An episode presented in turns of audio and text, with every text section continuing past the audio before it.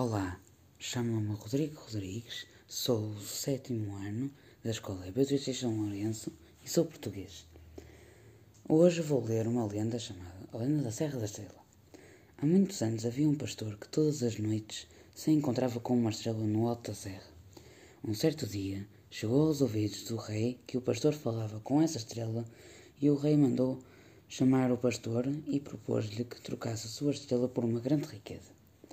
O pastor disse-lhe que não trocaria a sua amiga e que antes queria continuar a ser pobre do que perder a sua, a sua querida estrela.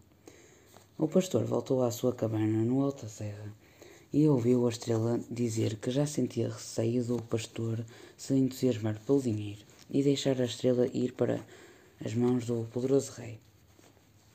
O pastor disse-lhe que vale mais uma amiga do que muito dinheiro, e disse-lhe também com voz de profeta que daí em diante aquela serra se chamaria Serra da Estrela.